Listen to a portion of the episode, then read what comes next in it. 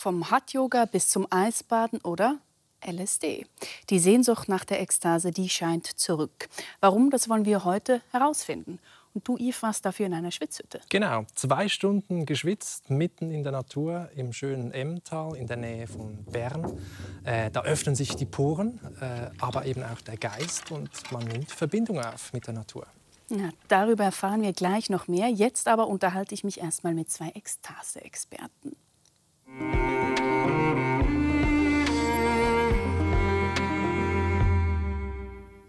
Ja, bei mir sitzen deshalb der Psychiater, Psychotherapeut und Neurowissenschaftler Gregor Hasler und der Autor und Journalist Benedikt Zarater. Herzlich willkommen Ihnen beiden.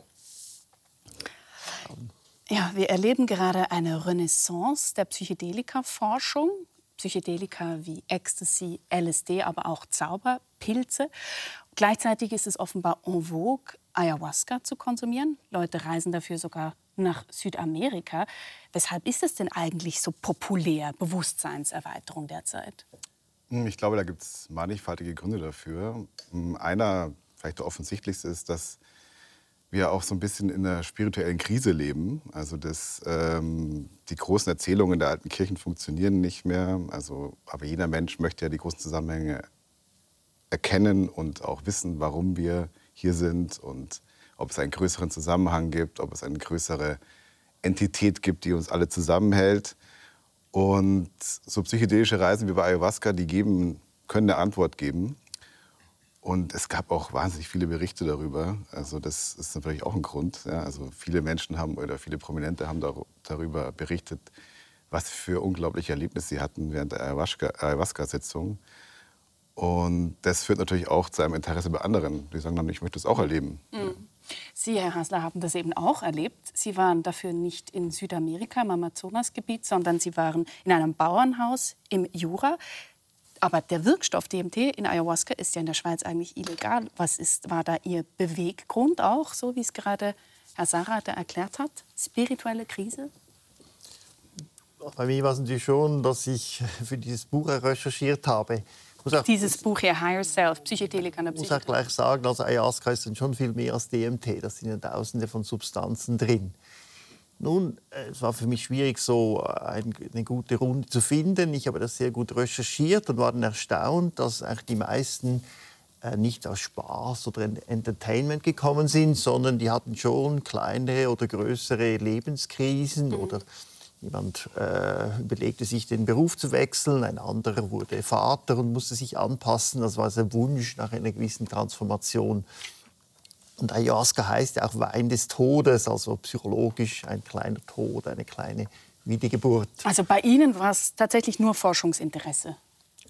Nein, also ist schon so. Ich habe ja dann in meiner Ausbildung zum psychedelischen Therapeuten verschiedene Erfahrungen gemacht und wollte das abschließen dann haben wir selber äh, ganz viele Trip-Reports untersucht und gesehen, dass Ayahuasca doch ganz spezielle äh, Wirkungen hat. Und auch extremste Halluzinationen, oder? Also es ist sehr intensiv. Genau, es ist so viel, viel körperlicher. Es ist eine mhm. ganz intensive Körpererfahrung. Und da hatten Sie dann sogar einen Bad Trip, wie Sie im Buch eben schreiben. Ja, also teilweise war das wirklich unangenehm. Auch man sagt dann immer, das Erbrechen sei so easy, aber mhm. das war dann gar nicht so easy jetzt für mich.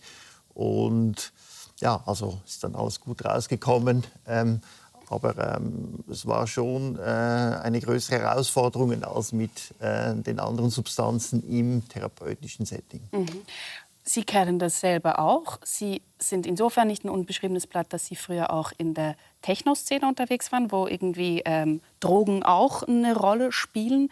Und Sie waren in einer Ayahuasca-Kirche in Brasilien für längere Zeit. Nee, nicht für längere Zeit, aber ich man kann dorthin gehen, um, das ist immer samstags, alle zwei Wochen, das war in der Nähe von Rio, ähm, diese Kirche auch öfter besucht. Also das ist jetzt keine Woche, in der man da ist, sondern das ist ein Abend. Und das ist die UDV, die União de Vegetal. Das ist eine der drei Ayahuasca-Kirchen, die es in Brasilien gibt. Die ist auch anerkannt. Also ist, äh, man kann dort teilnehmen, wenn man möchte. Und ist auch nicht illegal. Also der 50. Geburtstag wurde zum Beispiel im Parlament in Brasilia gefeiert von der Kirche. Aber erklären Sie mal, was geschieht denn da in so einer Kirche? Also das ist Weil wenn man solche, wenn man solche Dinge hört, dann denkt man sich, wie geht das mit Kirche zusammen? Naja, es ist eher wie eine Messe. Man hat einen Mestre, das ist wie ein Priester eigentlich, der vorne sitzt. Ähm, und man trinkt aber den Tee, das ist das Sakrament der Kirche. Mhm. Und dann gibt es fünf Eröffnungschamadas, was ziemlich interessant ist. Das sind Gesänge, mhm. die reagieren der Rausch reagiert auf die Gesänge, das ist schwer zu erklären, aber es ist wirklich so, also wenn es den Leuten schlecht geht, dann gibt es eine Heilschamada, dann geht es wieder ein bisschen nach oben. Ja, also es ist natürlich eine intensive Erfahrung, es führt auch oft ins Düstere hinein, man denkt viel über den Tod nach oder man denkt nicht nach, sondern der Tod wird einem vorgeführt, das ist eher so. Man ist Beobachter. Und dann ist es so, dass äh, man dort aber auch Fragen stellen kann nach einer Zeit. Also wenn der Rausch wieder etwas abflacht, kann man dem Mestre Fragen stellen. Und er beantwortet die Fragen. Ich konnte es nicht, weil ich war komplett woanders. Mhm. Ähm, aber es ist so, dass man dann sagen kann, also man Beispiel, hat gar keine Sprache, man findet dann die Sprache sozusagen auch gar nicht oder Sprach. Also erfahrene äh, Ayahuasqueros natürlich schon, mhm. ähm, die können das dann schon, aber für mich ist es unmöglich. Also, Sie haben Sie das so, sowas auch schon erlebt, so eine Ayahuasca-Kirche, so eine Messe? Nein, das habe ich nie erlebt.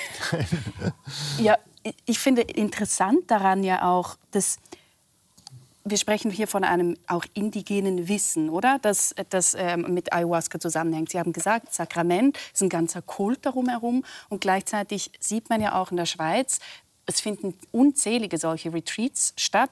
Die NZZ schreibt, der Anwalt Alexis Kaiser, der bei Rechtsfragen rund um den verbotenen Ayahuasca-Konsum berät, geht von rund zehn Ayahuasca-Zeremonien pro Wochenende in der Schweiz aus.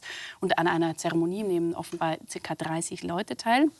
Also das heißt, das ist auch hier total verbreitet. Und das hat natürlich auch so andere, wie soll ich sagen, Effekte, zum Beispiel die Aneignung von fremdem Gedankengut gleichzeitig die Übererntung von Pflanzen offenbar und unerfahrene Leute, die sich als Schamanen ausgeben. Also der Missbrauch ist ja eigentlich vorprogrammiert. Ähm, ja, also da muss man natürlich genau aussuchen, so wie man geht. Ähm, es gibt einen ganz interessanten Text von Cherry Nabi, das ist ein Anthropologe aus Kanada.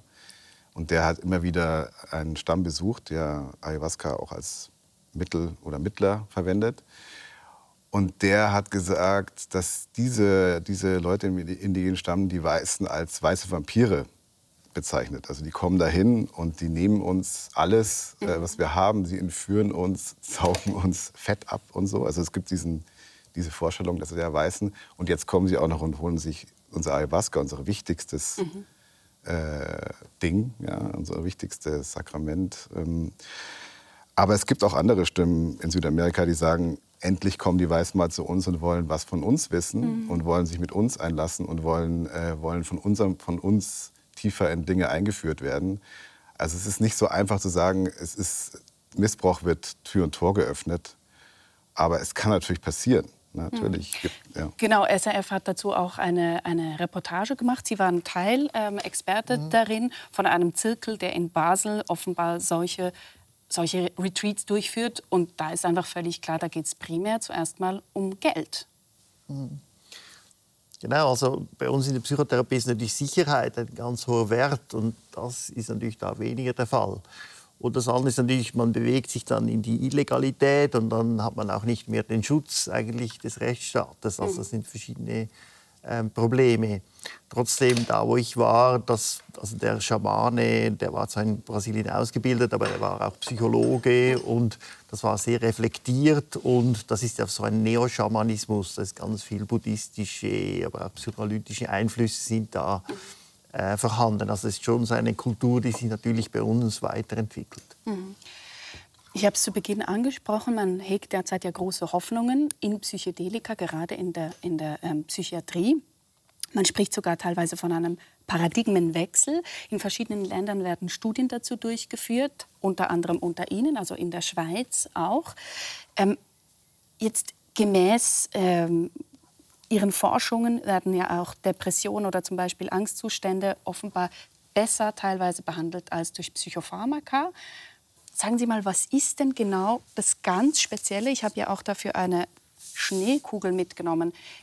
Dieser, dieser, ähm, dieser Stoffe, dass die offenbar so viel besser wirken können oder weil, dass man das jetzt so untersucht. Genau, ein einzigartiger Effekt ist, ähm, kann man an der Kugel zeigen, ist diese Ich-Auflösung. Sie müssen sich vorstellen, hier sind die Schneeflocken unten wegen der Gravitationskraft. In dem Hirn haben wir auch eine Gravitation. Das ist der Egoismus. Jede Information wird gefiltert. Ist das wichtig für mich und mein Überleben? Und das kann natürlich so eine Einschränkung, so einen extremen Selbstfokus geben, wie wir das bei der Depression sehen. Wenn Sie jetzt da so schütteln, dann äh, sieht die ganze Welt auf einmal ganz anders aus. Viel vielfältiger, reichhaltiger, bewegter.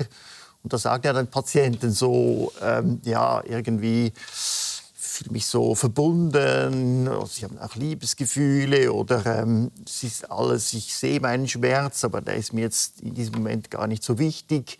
Da sieht man, das entsteht durch diese Ich-Auflösung. Und das ist schon, das mit klassischen Psychopharmaka hat man keine solchen Effekte. Mhm, aber es entwickelt sich auch sehr schnell offenbar wieder zurück, jedenfalls in dieser Schneekugel.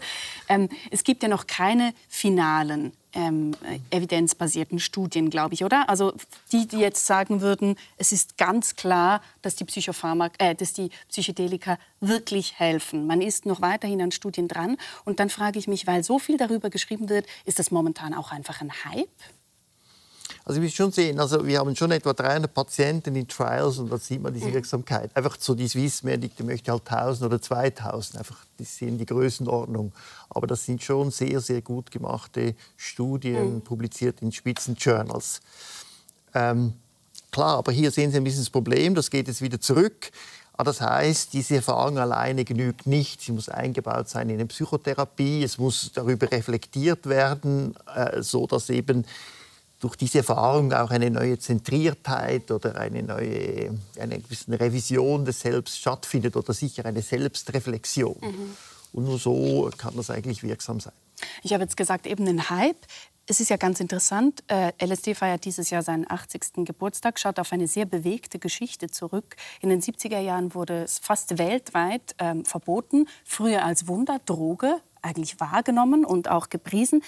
Was wir gerade erleben, scheint mir also so etwas wie eine Enttabuisierung zu sein. Ja, die läuft ja schon ein bisschen länger, die Enttabuisierung. Ich glaube, das hat so angefangen, das war so ein Prozess, der so Ende der 80er Jahre angefangen hat. Mhm. Ich glaube, damals hat sich die Partykultur ein bisschen verändert. Die Leute haben andere Drogen genommen, als sie Partys gemacht haben. Und zwar hat sich da die Rave-Kultur entwickelt. Und das hat natürlich dazu geführt, dass verschiedenste Milieus mit diesen Drogen in Verbindung gekommen sind, auch bürgerliche Milieus. Und zum Beispiel gab es auch 1986 erst mal den Burning Man in Kalifornien, wo heute 75.000 Leute hingehen. Mhm. Äh, und in der Zeit sind auch viele Forscher, die ich kenne, aus Kalifornien zum Burning Man gegangen. Also die sind auch wieder mit diesen, also die psychedelische Forscher, die heute Psychedelikforschung machen. Also ich glaube, da gab es eine Wechselwirkung zwischen Partykultur und Forschung. Es muss nicht zwingend so sein, aber man sieht, dass dann während der 90er diese Forschung wieder angesprungen ist, weil man gemerkt hat, zum Beispiel MDMA Leute sehr schön öffnet. Es wurde auch Ecstasy, oder? Wird das Ecstasy, landläufig? genau. Und das war, ist natürlich in, diesen, in dieser Szene eine wichtige Droge gewesen, kulturbildend eigentlich. Und oder eine wichtige Substanz, würde ich eher sagen. Drogen, den Wort Droge verwende ich nicht so gerne in dem Zusammenhang. Mhm. Ähm, und damit ist auch der Weg zur LSD und Psilocybin zu Magic Mushrooms sehr schnell geebnet worden. Und ich glaube, das war ein Paradigmenwechsel, der, der dazu geführt hat, dass wir heute dort sind, wo wir gerade stehen. Und sogar so weit, dass 2014 in der Schweiz ja Spezialzulassungen für Therapeuten ähm, die Möglichkeit gibt für Spezialzulassungen. Sie haben eine solche Lizenz sozusagen, dass Sie Leuten in der Psychotherapie Substanzen verabreichen können und die so therapieren, oder? Wie kam es denn dazu? Sicher einerseits die Kultur in der Schweiz. LSD ist doch ein Schweizer Produkt. Und Albert Hoffmann. Genau, und wir sehen die Psychopharmakologie, Valium in der Schweiz entdeckt, Antidepressiven in der Schweiz entdeckt. Wir sind ein Spitzenland in der Psychopharmakologie und deshalb auch liberaler, denke ich. Das andere sind Zufälle. Im Gesetz hat es irgend so ein ganz kleines Sätzchen, das ist absolut verboten, es sei denn für ganz besondere Anwendungen. Und aufgrund dieses Satzes war das möglich. Sonst ist es einfach, Sie müssen auch sehen, das muss ja eine Fachgesellschaft geben, das gibt es in der Schweiz und die hat halt diese Strukturen, diese Qualitätsstandards erarbeitet, hat dann mit dem Bundesamt für Gesundheit zusammengearbeitet und so hat das BAG auch einen Partner und irgendwo haben die natürlich zusammen an dieser Bewilligung gearbeitet. Mhm, und es ist trotzdem ja sehr restriktiv und kontrolliert. Also man muss da ähm, gute Gründe haben, weshalb jemand mit Psychedelika auch behandelt wird. Ne? Ist wirklich sehr, sehr streng. Also der Patient muss sich völlig eignen, da muss er noch alle sehr viele Therapien gehabt haben, das nicht wirkt. Und der Therapeut muss natürlich auch mhm. ausgebildet sein. Also deshalb sind es auch nicht so viele Therapien mhm. pro Jahr, die stattfinden. Als ich mich ähm, auf das Thema vorbereitet habe, habe ich gemerkt, dass ganz viele Leute, und man sieht zum Beispiel auch ähm, auf Netflix eine, eine, vierteilige Dokumentation, How to Change Your Mind, Leute sprechen da darüber, dass wenn sie das erste Mal Psychedelika genommen haben, dass es ein lebensveränderndes Erlebnis war. Ähm, Albert Hoffmann spricht von einem Gefühl der Neugeburt. War das für Sie auch der Fall? Würde ich schon sagen, ja. Ich glaube auch, dass das, äh, ist interessant, weil man immer sagt, das Ego löst, löst, sich auf, aber es löst sich ja nicht ganz auf, sondern es ist immer noch ein bisschen da, aber in einer anderen Form. Also ich glaube, Schauspielpartei hat das Ipse genannt. Ja, das ist so ein unvoreingenommenes, urteilsfreies Ich, das einfach das Erlebnis beobachtet. Und es wird einem ein bisschen so ein Lebenstheater vorgeführt. Ja, also bei mir war es zum Beispiel so, dass ich manchmal vorgeführt bekommen habe, wie ich mit meiner Tochter umgehe. Ja, und dann äh, sieht man so, ah ja, woher kommt denn das? Wie sind meine Eltern mit mir umgegangen und äh, warum bin ich so ungeduldig manchmal? Ähm, und ist es gut und warum, was, was ist eigentlich mit ihr? Warum reagiert sie so auf mich? Und dann begegnet man natürlich auch, äh, bei Ayahuasca zum Beispiel, einer Art göttlicher Entität. Man kann es, ich weiß nicht, wie ich es sonst nennen soll. Also auf jeden Fall eine Intelligenz, die einem da durchführt, die einem was vorführt. Und das ist auf jeden Fall für mich eine Erfahrung gewesen, die schon lebensverändernd war. Aber, wie Hassler vorher gesagt hat, man muss es natürlich in seinen Alltag integrieren. Eine mhm. Erfahrung reicht da nicht. Mhm. Ja, also man muss äh, die Erlebnisse, die man da gehabt hat, dann auch umsetzen und mit entweder mit Hilfe oder ja, wahrscheinlich mit Hilfe. Genau, es wird bei Ayahuasca auch ganz oft eben vom Wesen der Pflanze oder man nimmt die, die Pflanze selbst sozusagen als, ähm, als, als Wesen äh, wahr, die, in, die im Trip vorkommt. So, jedenfalls habe ich das gelesen. Wie war das bei Ihnen? Also bei der Ayahuasca? Nein, grundsätzlich, als Sie das erste Mal Psychedelika genommen haben, war das auch lebensverändernd für Sie? Ja, also jetzt nicht mein ganzes Leben erzählen. Ich habe irgendwann als Student nicht. auch mal irgendwie MDMA, glaube ich, gehabt in einer Party und das war dann schon ganz anders. Das war überhaupt nicht lebensverändernd, das war einfach Fun. Äh, das ist, das ist ja das Spannende, oder? Also es gibt jetzt sozusagen einfach das, das alltägliche Genuss nehmen sozusagen und etwas, das, ähm, dem man sich reingibt und dann sozusagen eine Persön äh, die äh, Persönlichkeitsveränderung auch mhm. stattfinden kann, wenn man sich der, da reingibt, offenbar. Genau, das ist das Set und Setting. Also das Setting ist wahnsinnig wichtig. Meistens, wo die Leute das einnehmen, werden die sofort abgelenkt, so dass diese Offenheit sofort wieder geschlossen wird. Mhm. Aber in diesem therapeutischen Setting, da äh, mit Peter Öhen, da in meiner Selbsterfahrung, äh, war das schon recht überwältigend. Also, weil das war sehr gut vorbereitet, das war sehr ruhig. Der Therapeut hilft einem, sich auf sich selber zu konzentrieren wie Herr Sareite gesagt, das sind ja nicht Triebenergien, die man da trifft, sondern so Verletzlichkeiten, so auch man kann sich in andere besser einfühlen, ihre Verletzlichkeiten. Das sind ja ganz feine Erfahrungen, die man da macht. Mhm, aber eben auch eine fragile Erfahrung. Insofern ähm, eben bei, bei Partys sowas einzunehmen, scheint mir extrem fatal. Ja, psychedelische Substanzen, genauso wie rituelles Tanzen, Trommeln, Singen, spielten seit jeher in Religionen eine wichtige Rolle, weil sie eben zu mystischen Erfahrungen führen können. Und mein Kollege Yves Bossert hat sich deshalb auch einem ähm, schamanistischen Schwitzhüttenritual hingegeben. Ich bin zusammen mit meiner Gruppe auf dem Weg zur Schwitzhütte. Dort erwartet mich ein jahrhundertealtes Ritual, das auch bei indigenen Völkern in Nordamerika praktiziert wird. Die Ritualbegleiterin Brigitte Käsermann hat von den Lakota gelernt, nach welchen Regeln dieses Ritual der Reinigung und Wandlung ablaufen soll. Brigitte Käsermann verteilt die Aufgaben. Schnee, müssen wir den Schnee rausmachen. Wer macht äh, Feuerstelle? Gut. Einfach, du siehst ja, da äh, kommst dann nachher auf die Kohle. Ja. Ja, stimmt, genau. Gut. genau. Wenn es nicht geht, machen wir den Vorhang Zuerst wird die Feuerstelle aufgebaut.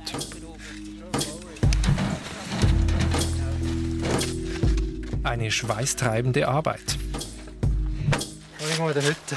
Schon heiß. Die Steine werden später im Feuer erhitzt und werden unsere Schwitzhütte bis auf 80 Grad aufheizen. Also die, die, die kommt einfach unten. Kannst überall Bis zum ersten hier? Ne? Ja, genau. Einfach unten so. Es werden mehrere Schichten Wolldecken über das Gerüst aus Ästen gelegt. All das gehört auch zur inneren Vorbereitung.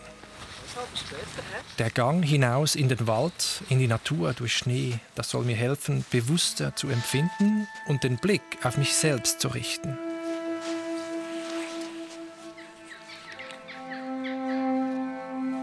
Die Stille und was wir aus ihr mitbringen, werden uns vielleicht aufzeigen, mit welchen Fragen, Anliegen, ja mit welchen Hoffnungen wir in die Schwitzhütte gehen wollen.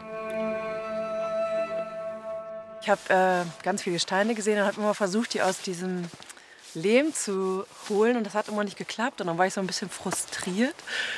Und dann irgendwann merkte ich so, nee, wenn du das jetzt wirklich willst, dann musst du da jetzt, äh, kriegst du diesen Stein raus. Ne? Und dann habe ich äh, alles gegeben und habe dann endlich meinen Stein da rausgeholt und das war nochmal so wie, ähm, ja, du musst einfach auch für was gehen und wirklich dem folgen, was du haben willst. Also was willst du? Ja, ich bin äh, so in der Ruf gelaufen zu dem Baum dort und äh, nachher noch weiter und bin dann an so eine Holzbeige gekommen mit, mit Baumstämmen und dort ein bisschen verweilt und habe die, die Jahresring gesehen von diesen Bäumen und äh, habe nicht ein Zeit genommen und das sind immer so gefühlte 80, 90, 100 gewesen, so wie ein Menschenleben. Und dann habe ich selber auch so ein bisschen gefragt, dass ich jetzt, also ich werde 40, bin in der Mitte und so die ersten Ringe angeschaut, von innen nach außen sind sie noch ein bisschen breiter und sind dünner geworden. Und dann meine eigenen ersten paar Jahre zurückgedacht und mich so in, dem Lebens, in dieser Lebensspanne verortet. Jetzt so, wie ich sie anleite, es ist ja, wenn ich so sehe, diesen, diese Hülle, dieses, dieses Rund, äh, das ist in der Überlieferung jetzt vom Indianischen, ist es wie, du gehst wie in eine Gebärmutter. Du gehst da rein, schwitzt und kommst wie neugeboren symbolisch raus. Lass die Kraft vom Osten ein, um Unterstützung von unserer Hütte. Oh.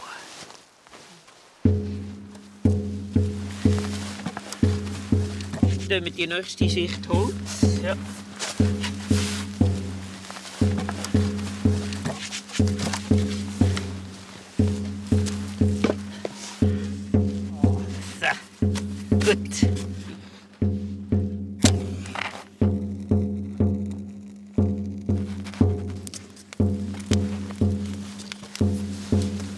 Federn, Tabak, Rasseln, Kräuter und andere rituelle Gegenstände werden wir später in der Hütte noch brauchen.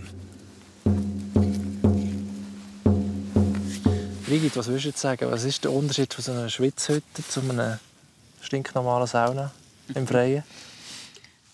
Ich denke, es ist, der Unterschied ist, dass Menschen, die kommen, eine Ausrichtung haben. Also, sie kommen vielleicht mit einer Frage oder mit etwas, wo sie verabschieden wollen. Und es ist ja eingebunden in, in, in einen, also einen klaren Anfang, ein klares Ende und dort zwischen ist das Ritual, das passiert. Also in einer Sauna gehst du einfach entspannen, das ist für die Gesundheit und da ist irgendwie ein, eine Wandlung, es soll etwas passieren. Genau. Oder es kann etwas es passieren. Kann etwas passieren genau. Manchmal erlebst du die Hitze äh, sehr heiß und manchmal erlebt sie gar nicht heiß. Und der nebendran findet, ah, ist jetzt auch so heiß. Es kommt auch manchmal darauf an, was für ein Thema du drin bist. Mhm. Manchmal macht sie wirklich mehr heiß. Also, wir haben das Thema Rausch und Ekstase. Was passiert da nachher in Sachen Rausch und Ekstase? Ähm, Oder bewusstseinsveränderter Zustand? Das, da wird die Ende dazu. Also ja. Rausch ist so, ja, ist ja nicht so fassbar. Aber das wie ein Raum aufgeht, wo wie ein zeitloser Raum ist, wo du wie ganz verbunden bist mit dir, mit der Hitze, die ist und nicht viel mehr denkst. Es ist so wie so ein Raum, wo ja, manchmal kann man dem sagen, allein, allein sein oder das allein, wie heißt es jetzt? Alleins. Alleins, also eigentlich das, genau. Mhm.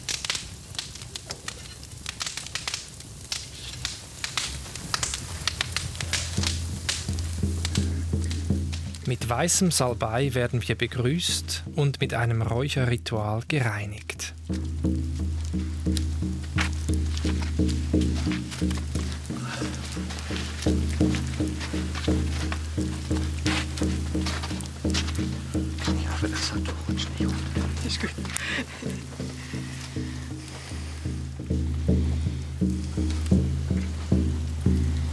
So, jetzt ist es soweit. Wir haben äh, unsere Steine hier im Feuer erhitzt und jetzt gehen wir zwei Stunden lang in die Schwitzhütte rein. Ich bin gespannt, was passiert. Ich habe kalte Füße.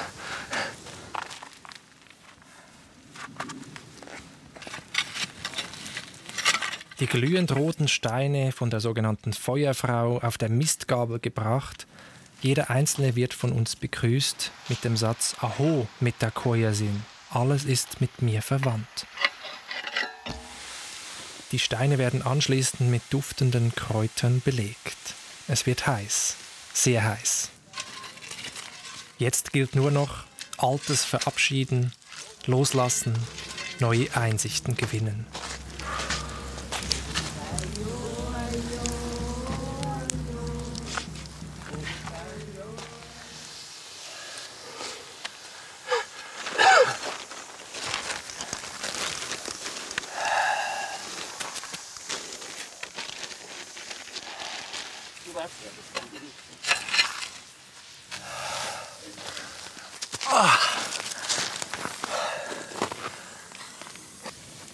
Sensationelles Erlebnis. Krass. Extrem gelöst. Es war totale Hitze drin. Man schwitzt mega, man singt, man ja, fühlt sich aufgelöst, verbunden. Lässt gehen, was man sich immer vorstellen will. ist eigentlich völlig egal. Äh, ja, und kommt raus und spürt den Boden und das Feuer. Toll.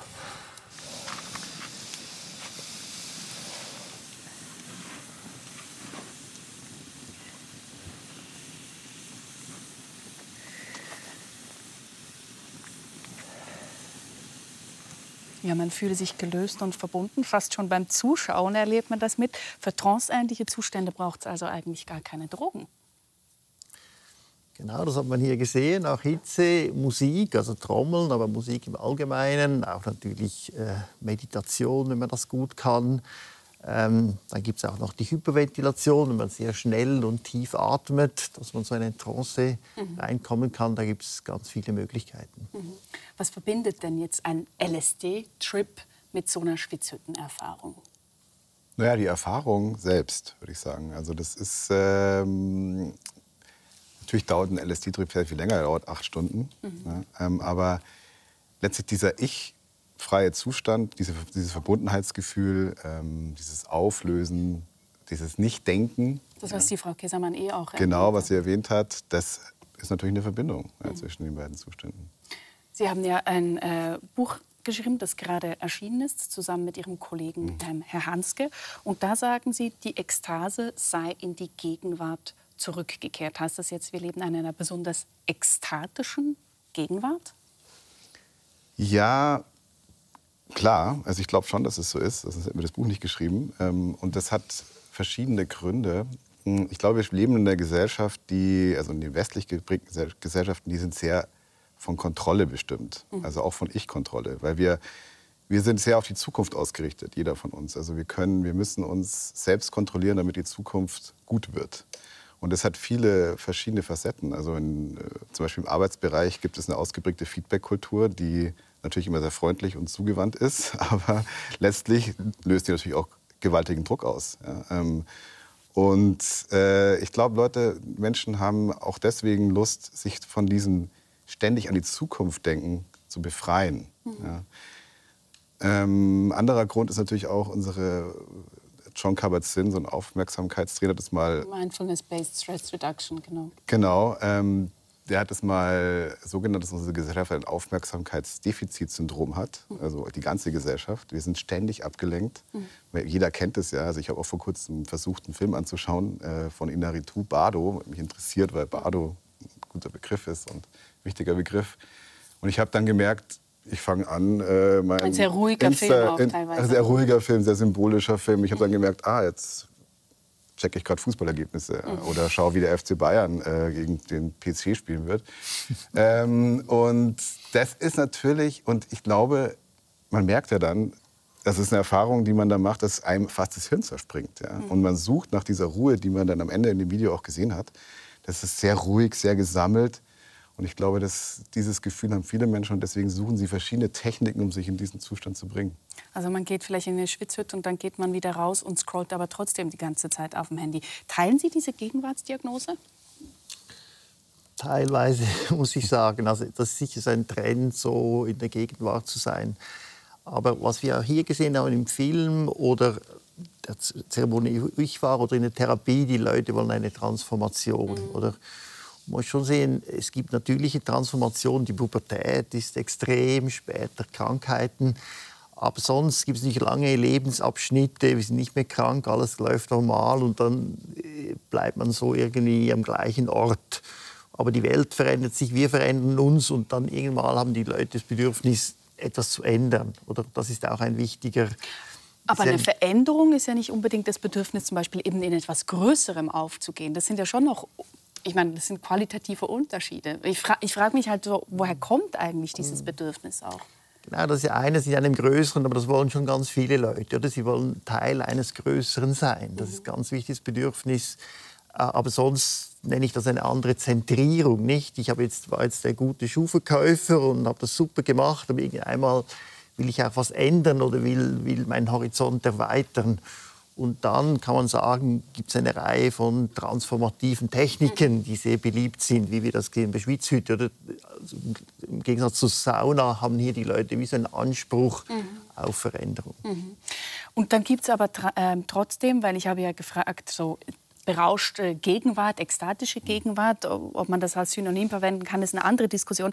Da gibt es einen, anderen Trend, nämlich dem zum Microdosing, also die ähm, Vergabe von Mindestdosen von LSD. Und da sucht man dann eben nicht das Aufgehen in etwas Größerem, anderem, die, das Loslösen von mir selbst, sondern es geht um Produktivität.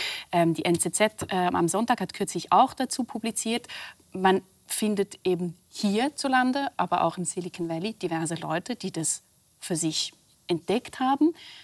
Da ist nichts mehr da vom dionysischen Rausch sozusagen.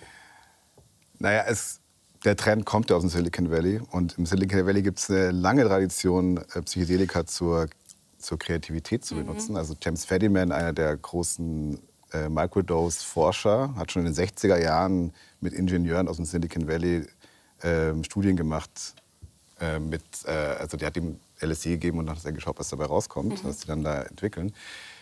Ähm, da geht es natürlich um Selbstoptimierung. Ja? Also Silicon Valley ist ein sehr kompetitiver Ort. Man muss sich da durchsetzen und da ist jedes Mittel recht, um bessere Ideen zu haben. Und da das ein Ort ist, auf den auch die ganze Welt schaut, verbreitet sich so ein Trend natürlich dann global. Ähm, aber da geht es natürlich, also meiner Erfahrung nach, ich habe auch schon Micro gedosed, geht es nicht darum, dass man, dass man mit der Natur verschmilzt oder so. Mhm. Also. Aber die Frage, bessere Ideen haben, funktioniert das denn auch wirklich? Die Studien sind nicht so klar. Also, das wird sich noch zeigen. Es gibt auch andere Probleme. Wenn man die Substanzen dauernd einnimmt, können so Fibrosen entstehen. Also die Sicherheit ist noch nicht mhm. ganz geklärt. Mhm. Ähm, aber es ist schon interessant, was Sie sagen. Ähm, nun gibt es diese Psychedelika, oder? Und gewisse Psychiater, ich finde das auch toll, weil da die Psychotherapie wieder so eine Tiefendimension kriegt. Aber viele meiner Kollegen finden das gar nicht lustig. Und es gibt ja auch Forschung, wie kann man ein Psychedelikum machen, ohne ähm, ohne Trance oder mhm. ekstatischen Zustand. Mhm. Also wie sich da die Lager spalten. Also ähm, aber hier denke ich auch, Gott geht es vor allem um eine Optimierung. Also es gibt schon Studien, auch von Fadiman übrigens und anderen, wo man, oder es gibt Beispiele, Steve Jobs hat, äh, glaube ich, genommen, oder die DNA wurde so entdeckt. DNA-Entdeckung ist sehr interessant, weil die Daten waren schon vorhanden. Also man musste nur die zusammensetzen und interpretieren. Und das ist scheinbar auch unter LSD, diesem Francis Crick, gelungen. Aber in einer höheren Dosis. Genau, also kein Microdosing. Kein Ah, okay. Microdosing wissen wir schon nicht genau. Aber was Sie jetzt gerade von den Kollegen auch erzählt haben, finde ich interessant, weil ich frage natürlich auch äh, so bezüglich ekstatischer äh, Gegenwart, weil es gibt ja genau auch den Gegentrend. Es gibt schon auch den Trend zu Nüchternheit. Ähm, ich höre immer wieder von Leuten, die sich ähm, dagegen verweigern, Alkohol zu trinken. Wir haben gerade Januar gehabt. Dry January war da so das Schlagwort. Also ich bin mir nicht ganz sicher. Offenbar gibt es sozusagen auch eine Gegenbewegung tatsächlich. Na, die Frage ist ja, was Nüchternheit bedeutet. Mhm. Also heißt es nur, dass man keinen Alkohol mehr trinkt und deswegen aber dann dafür LSD nimmt? Oder ähm, also ist, äh, ist ja die Frage, oder dass man dann meditiert. Ähm, den Zustand kann man ja trotzdem erreichen. Mhm. Ähm, bei, und wenn jemand Alkohol nicht verträgt oder damit Probleme hat, dann ist es ja gut, wenn er nüchtern bleibt. Mhm. Also das ist ja, ich würde jetzt nicht sagen, dass es ein Gegentrend ist zur Auflösung oder zum Wunsch nach, nach einer sehr ich-auflösenden Erfahrung, mhm. sondern ich glaube eher, dass es dass Leute erkennen, dass unsere Gesellschaft sehr vom Alkohol geprägt ist. Und man ist es ja auch so. Ich meine, wenn überall, wo man hinkommt, in jedem Supermarkt, kann man sich die Droge kaufen sozusagen. Mhm. Ja? Äh, oder bei jedem Essen wird Alkohol serviert. Ähm, deswegen, da kann man ja mal drüber nachdenken, ob das hm. gut oder schlecht ist. Aber ich glaube nicht, dass es ein Gegentrend ist. Gut, ich vertiefe etwas, das Sie gesagt haben, ähm, um, um da nicht stecken zu bleiben sozusagen. Sie haben gesagt, es gibt der Psychotherapie auch eine gewisse Tiefendimension. Mhm. Und in Ihrem Buch schreiben Sie sehr eindrücklich Begegnungen eben während, äh, in, in, ihrer, in Ihrer Praxis, während Therapien mit Leuten, denen Sie Psychedelika gegeben haben. Da ist die Rede von einem Gefühl großer Geborgenheit, von Klarheit, von Zeitlosigkeit und immer wieder von tiefgreifenden Sinnerfahrungen. Ähm, das klingt ja eigentlich so, als würden eben diese Stoffe wirklich tiefste spirituelle, ja mystische Erlebnisse hervorholen. Ja, was, ich, was wir vorher besprochen haben mit dieser Ich-Auflösung, das hat so eine spirituelle Komponente. Mhm. Oder was heißt Spiritualität? Eines ist schon seine Offenheit. Und das trifft sich schon auch mit Psychotherapie und mit diesen Substanzen. Das andere ist schon diese Nüchternheit ist, es ist wirklich eine sehr nüchterne Ekstase, muss man sagen. Das ist sehr klar. Oder Leute, die schon verschiedene Ekstasen gehabt haben, die sagen, bei LSD oder Psilocybin, das ist unheimlich klar. Also man ist absolut nicht vernebelt oder so.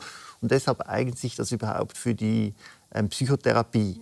Aber Sie haben schon recht, es gibt dann Extreme, zum Beispiel das autobiografische Gedächtnis wird besser, das kann man wirklich eindrücklich sein. Oder dass Leute sagen, ja, meine Mutter hat mich immer abgelehnt, dann hat mir eine Patientin gesagt und dann unter Psychedelik oder im Psychedelikum hat sie erlebt, wie das genau war, dass sie ja selber die Mutter abgelehnt hat und die Mutter hat eine schwierige Situation und die hat das alles viel besser erlebt und das hat dann tatsächlich zu einer Versöhnung mit dieser Mutter geführt. Also da sieht man schon eindrückliche Effekt. Ja, da sind wir wieder eigentlich bei unserer Kugel, wo das alles sich wieder vermischt und man plötzlich alles ähm, um, sich, um sich herum sieht. Und das haben Sie ja zuvor auch selber gesagt. Sie haben sich so gesehen, wie Sie mit Ihrer Tochter, glaube ich, umgehen. Mhm. Ähm, es wird von die, bei diesen Trips, das haben Sie jetzt schon angesprochen und hat man davor gehört, eben von Ego-Death gesprochen, also dem Sterben des Egos, dem Aufgehen etwas Größerem, haben wir gesagt.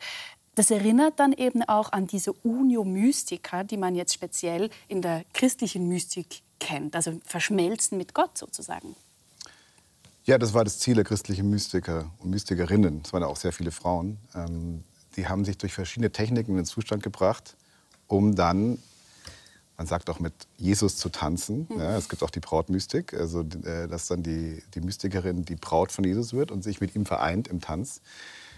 Und das ist ein sehr, sehr ähnlicher Zustand zu den Zuständen, die wir gerade besprochen haben. Ähm, und lustigerweise kommt das auch gerade wieder ein bisschen, also dass, die, dass das Christentum sich den in sehr fernen Verzweigungen vom Amtschristentum wieder zur Mystik zuwendet. Ähm, also das ist auf jeden Fall ein Zustand, der sehr ähnlich ist zu dem, was wir besprochen haben. Ja. Und ein anderer ähnlicher Zustand fand ich ganz interessant, habe ich auch bei Ihnen gelesen, dass der Zustand von ähm, in, in, während der Psychedelika mit einem meditativen Zustand, dass es da Ähnlichkeiten gäbe. Mhm. Genau, muss schon sagen, eben diese Mystiker, das waren ja ganz wenige ähm, geniale Mystiker oder auch bei der Meditation sind das sehr begabte Leute, die solche Zustände haben. Und die Psychedelika sind schon auch eine Demokratisierungsbewegung, nicht? Das ist ein bisschen Mystik für jedermann, oder? Ja, ich wollte eben zuvor eigentlich ein bisschen frei fragen. Man könnte ja auch sagen, abgekürzt zur Erleuchtung so, ne? Also das schreibe ich ja, dass das eine schwierige Sache ist. Also man sieht auch viel Licht und so, aber Herr Barreiter hat es ja schon erwähnt. Also einmal schwupp, schwupp, ähm, tut sich nicht viel, sondern man muss dann diese Erfahrungen integrieren und doch im Buddhismus spricht man von Kultivierung. Man muss dann äh, Fähigkeiten wie ähm, Achtsamkeit und so weiter auch integrieren und aufbauen, um dann äh, zur Erleuchtung zu kommen. Nicht, wir würden das Wort ja nicht verwenden, aber zu einem ausgeglichenen, sehr glücklichen Zustand. Mhm. Aber schon stimmt, man braucht sehr viel Zeit bei Meditation. Und das ist natürlich was, was sich nicht viele Leute leisten können. Also was privilegiert ist. Ja. Also man kann nicht als normalsterblicher oder normal arbeitender Mensch kann man nicht jeden Tag zwei, drei Stunden meditieren. Und das müsste man, glaube ich, um wirklich äh, da reinzukommen. Aber normale Therapie braucht ja auch sehr viel Zeit. Ne? Also wie, wie ist das denn? Sagt man mit Psychedelikatherapie, da ist, geht das alles schneller voran? Beschleunigt das? Gewisse Patienten, die, die zu mir kommen, sind wie in einer Sackgasse, oder? Die reden und reden, aber das Reden bleibt immer so abstrakt und wenig konkret zum Beispiel. Oder andere, muss ich auch sagen, jetzt mit der Achtsamkeit, wenn die eine achtsame Stellung geben, werden sie wie über, überflutet von ihren traumatischen Erfahrungen. Mhm. Und Psychedelika führen natürlich sehr schnell zu einer großen Achtsamkeit und auch, das ist ja so ein Schutzfaktor, den ich auch beschreibe, dass man besser so traumatische Erfahrungen bearbeiten kann. Und so muss man sagen, dass gewisse Patienten wären gar nicht behandelbar mit Psychotherapie, nur mit Psychedelika. Und bei anderen, die so eine Endlosschlaufe sind, weil das immer so abstrakt ist, äh, führt das so zu einer Fokussierung, ähnlich wie die Schwitzhütte, oder? Man spricht ja dann danach nicht mehr über das Leben im Allgemeinen, sondern über diese Erfahrung. Das führt wie zu einem Fokus in der Therapie. Und für viele Patienten ist das sehr hilfreich. Ich fand ganz interessant, dass Sie in Ihrem Buch auch geschrieben haben, dass die Psychedelika-Forschung eben zeige, dass für viele Menschen möglich sei, eine spirituelle Erfahrung zu machen, selbst wenn sie eigentlich zu solchen Themen gar keinen Zugang haben. Da stellt sich natürlich die Frage, was ist das für eine Form von Spiritualität? Genau, ich meine, in der Schweiz oder meine Patienten, die sind wirklich wahnsinnig antispirituell, oder? Aber Sie müssen sehen, man kann spirituelle Erfahrungen machen, sagen, meine Zeit hat sich verändert, Raum hat sich verändert, Bedeutung. Aber die Spiritualität ist dann immer noch eine Interpretation. Und da sagen natürlich meine Patienten alles, ich habe das alles mystisch erlebt, aber bitte nicht als spirituell. Oder eben ähm, religiös, wahrscheinlich religiös, oft gemeint. Genau. Mhm. Also das kann man schon trennen, oder? Man, klar, das Wort Mystik eignet sich irgendwie, wir haben auch, muss sagen, die Psychedelika-Forschung hat zur Quantifizierung der Mystik geführt. Wir haben jetzt Fragebögen, kann man jedes mystische Item von 0 bis 10 beurteilen. Das ist wie auch ein Beitrag zur Religionsforschung. Und da sieht man schon das Erstaunliche, die, die mehr mystische Erfahrungen haben, die haben eine andere, bessere antidepressive Therapie. Das ist schon auch ein Grund, weshalb ich das ein bisschen ausführlicher dann dargestellt habe. Dann könnte man auch sagen, dieser dieser Zustand, der spirituelle Zustand sozusagen, wäre ein, ein, ein ähm, Ziel in der Behandlung? Das ist ganz klar nicht so. Oder so Intensität oder Spiritualität, das sind natürlich keine Ziele oder Ziele. Die Psychotherapie bleibt sich gleich. Es geht wirklich um, dass sich Probleme stellt, dass man die löst, dass psychische Störungen verbessert werden. Und hier wäre mehr die Spiritualität ein Mittel dazu. Aber Sie müssen schon sehen, das ist sehr kontrolliert, oder? Also das, wie, wie bei Schwitzhütte oder wie ein Astronaut, nicht? Das ist ja nicht so rauschartig. Man plant die Reise und dann sieht man mal die Erde und das ist schon berauschend und kommt wieder äh, zurück. Also von dem her ist das eine Kontrolle, Sicherheit und dann vor allem eben die Reflexion. Also diese Grundwerte der Psychotherapie, die werden in keiner Weise in Frage gestellt. Mhm. Sie haben zuvor gesagt, eben ähm, die, die Mystik weit entfernt von der Amtskirche, dass das wieder so ein bisschen Auftrieb bekomme. Ähm, als 391 das Christentum im Römischen Reich sozusagen als Staatsreligion ausgerufen wurde, wurden ja auch diverse pagane Kulte verboten ähm, unter Todesstrafe. Unter anderem eben solche, die ekstatisch sind. Würden Sie also sagen, das Christentum ist so etwas wie eine ekstase-feindliche Religion insgesamt? Bis auf die Mystikerinnen und Mystiker würde ich es schon sagen. Mhm. Ja. Also wenn man... Warum denn?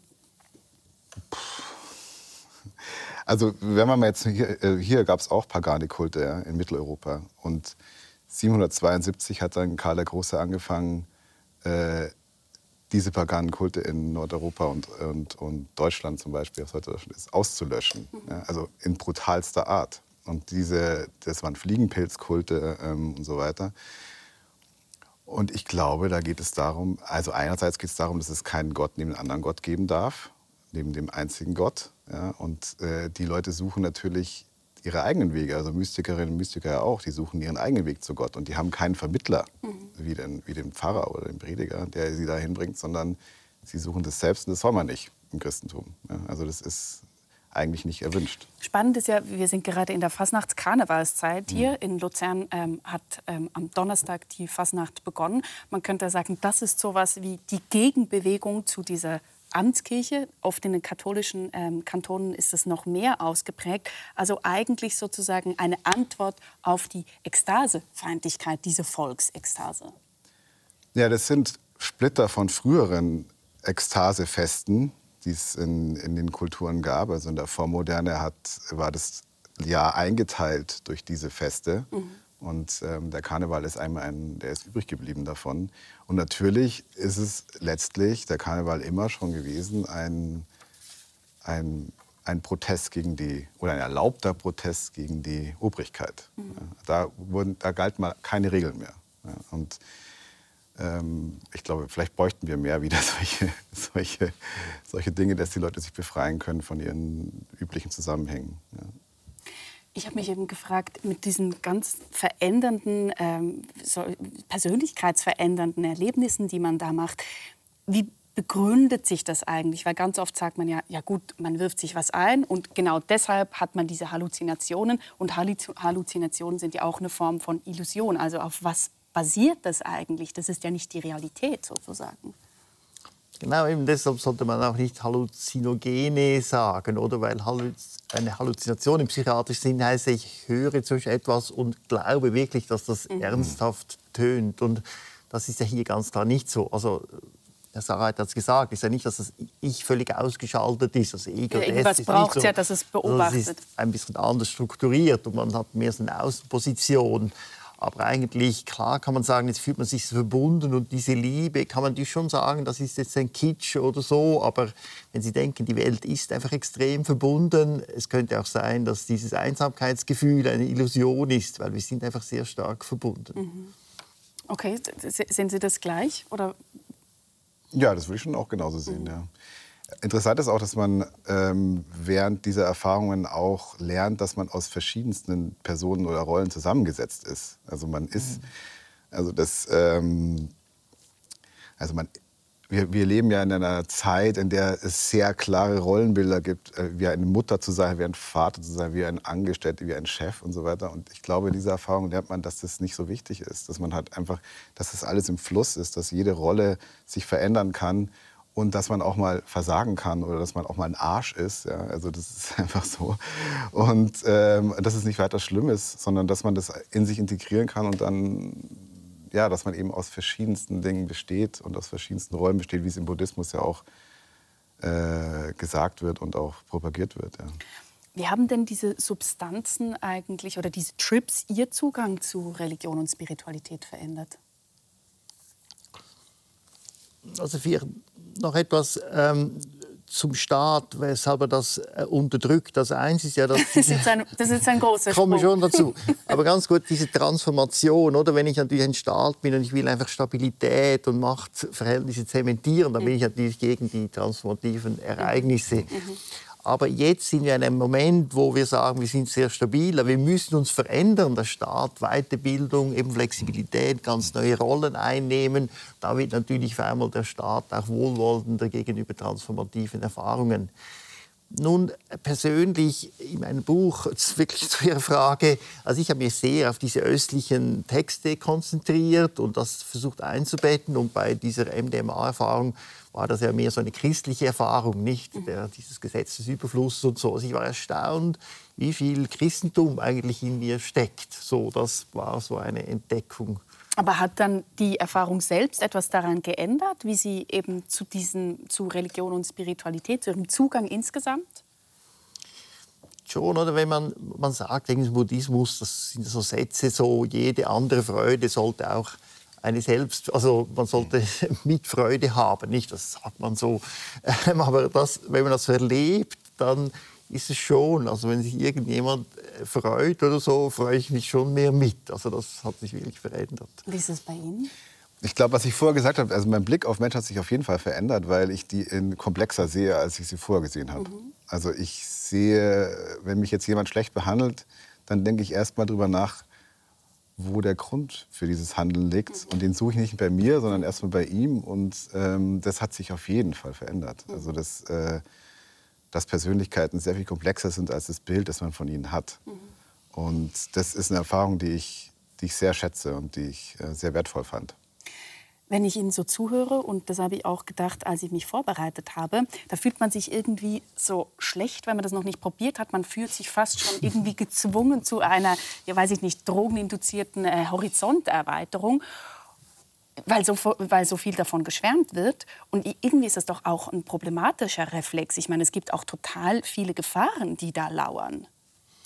Genau, das nennen wir eben das Set und Setting. Diese Substanzen sind ja im Set, das heißt für gewisse Personen günstig, die keine Psychose haben und in diesem sicheren Setting. Mhm. Und das ist schon kompliziert, oder? Wenn Sie jetzt irgendein Valium geben. Das Valium, das wirkt bei allen, in allen Umständen beruhigt das. Ja. Und das ist ja hier nicht so. Äh, das ist ja nur in diesem Set und Setting. Und das macht es sehr kompliziert. Das wird nie und zeitintensiv, wie wir gehört haben. Genau, man kann also nie schnell Psilocybin verschreiben und sagen, nehmen Sie das mal, sondern es wird kompliziert bleiben. Und da muss man sich einfach auch ähm, selber schützen, oder? Man kann auch viel kann schief gehen. Es kann auch äh, Momente im Leben geben, wo man eben keine solche Erfahrung machen sollte und eben gewisse Krankheiten äh, schließen einem auch aus, Epilepsie und so weiter.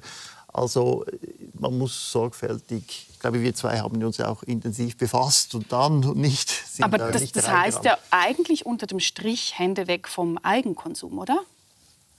Das würde ich schon sagen. Also allein würde ich das eh nicht machen. Also das würde ich schon geführt und im Setting. Und ich hoffe auch, dass es bald dann rechtlich möglich ist, dass solche Angebote legal entstehen. Sie sind ja für eine Legalisierung ähm, solcher Substanzen, jedenfalls so, wie ich das aus diesem Buch rausgelesen habe. Wie viel Ekstase braucht denn eine Gesellschaft? Schon. Braucht schon. schon. Aber, ähm, da, rei da reicht der Karneval nicht. nee, glaube ich nicht. Also wir haben ja jetzt sehr viel darüber gesprochen, wie, wie, wertvoll diese Erfahrungen sein können. Deswegen glaube ich schon, dass unsere Gesellschaft mehr von diesen Erfahrungen braucht. Ob es jetzt unbedingt psychedelische sein müssen, weiß ich nicht weil, wie Hasler gesagt hat, es ist nicht für jeden. Also uns, wir haben auch, ich habe ja noch ein anderes Buch mit Herrn Hanske geschrieben davor und da haben Christian Rätsch und Claudia Müller-Ebelin, das sind zwei Anthropologen, äh, die haben uns gesagt, man muss schon mit beiden Beinen im Kartoffelacker stehen, um mhm. diese Erfahrung wirklich äh, gut zu überstehen und nicht seinen Kopf im Himmel haben. Ja, Eben, dann greift man dann besser auf eine Schwitzhütte oder sowas zurück. Genau.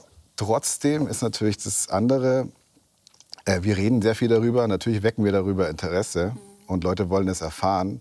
Und ich glaube, wenn solche Substanzen legalisiert sind, dann kann man das eben in Settings nehmen, die gesichert sind, ähm, mit Leuten, die damit Erfahrung haben. Und man begibt sich nicht in die Illegalität. Mhm. Und das ist, das ist einfach nicht gut. Das ist einfach, das ist, das hat außerdem bringt es ja nichts. Das Verbot bringt ja nichts. Die Leute nehmen es ja trotzdem. Und in Deutschland kann man mittlerweile ähm, klein äh, veränderte Substanzen kaufen, die genauso wirken wie LSD. Mhm. Und die sind komplett legal. Mhm.